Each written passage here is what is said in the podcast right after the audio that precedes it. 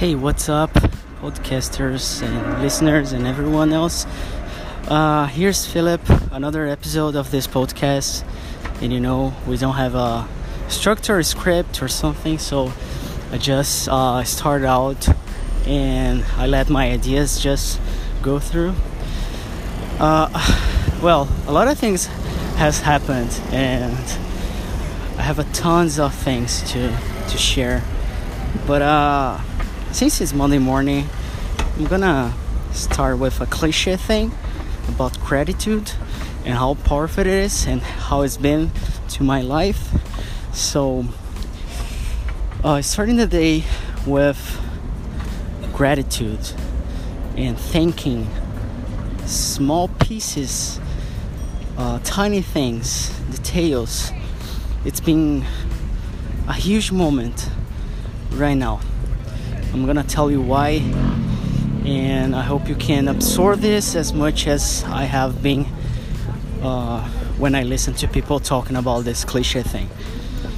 Gratitude, it's not just saying I'm grateful or saying thank you. Gratitude, it's about acting, it's about how you behave, it's about how you. Uh, how you, you do things when something happens.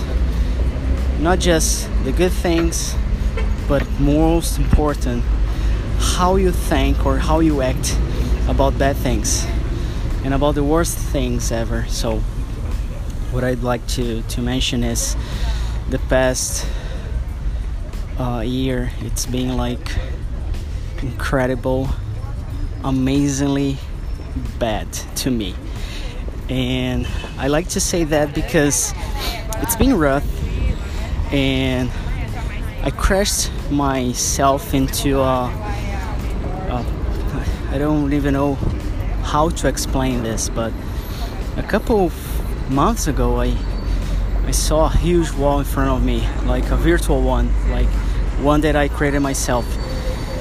So it's uh well it was really tough to deal with.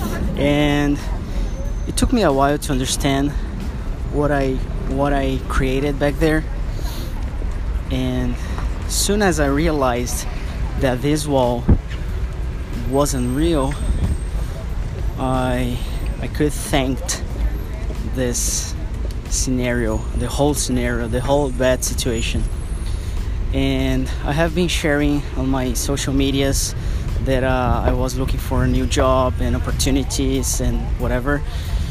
And then I took a while and I decided to uh, restarted my own stuff at Aprendi with a different approach about learning a new language and how to master the learning process.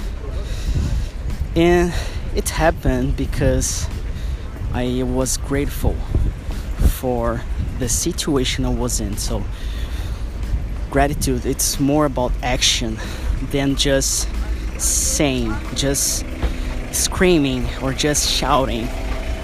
And I've heard and I have been hearing people saying, "Oh, oh, I'm grateful, thanks," or you know, and course it's important to say, but acting in the way that you are really thankful it's what matter most what matters most right? So being grateful is like the key it's the gold the gold the gold thing you can really have. So this is my my thought for this monday morning and i hope you have a great day